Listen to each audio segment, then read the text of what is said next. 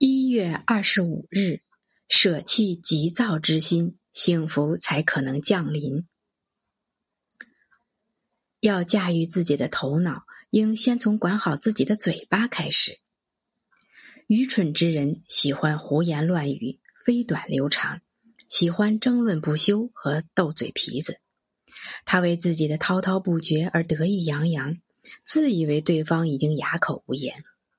他做出蠢事却不自知的狂喜，永远处于戒备的状态，将精力浪费在无益的地方，就像一个不断在荒土中耕种的园丁。睿智之人从不说空话、废话、闲言碎语，也从不无谓的争执和辩白。当他因对方的真理之言而无言以对时，他的内心是满意的；当他的确被对方说服时，他更是快乐的。了解了这个道理的聪明人，也就根除了身上的又一恶习，他将变得更富智慧。不成口舌之能的人将收获幸福。颓废、焦虑、担忧和暴躁都不能疏通引起种种不良情绪的源头，他们只会雪上加霜。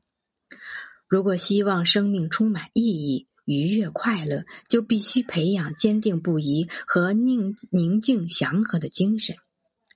若有一种不会被气恼、被打扰的品性，那扰人的琐事，甚或生活中的一些大麻烦，就会很快消解。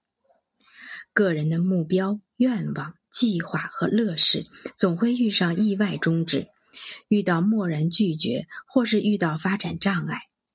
正是在学习以明智、冷静的办法应对这些挫折的过程中。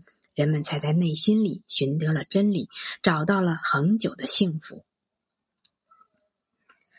欲望是心灵对占有的贪念，理想是心灵对平静的渴望。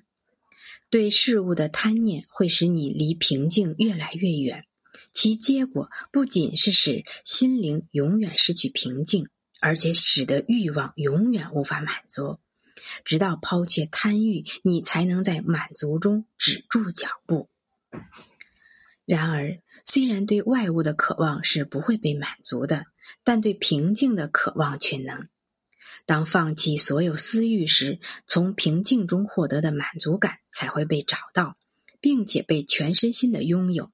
于是，就迎来了充盈的快乐，获得了丰富圆满的幸福。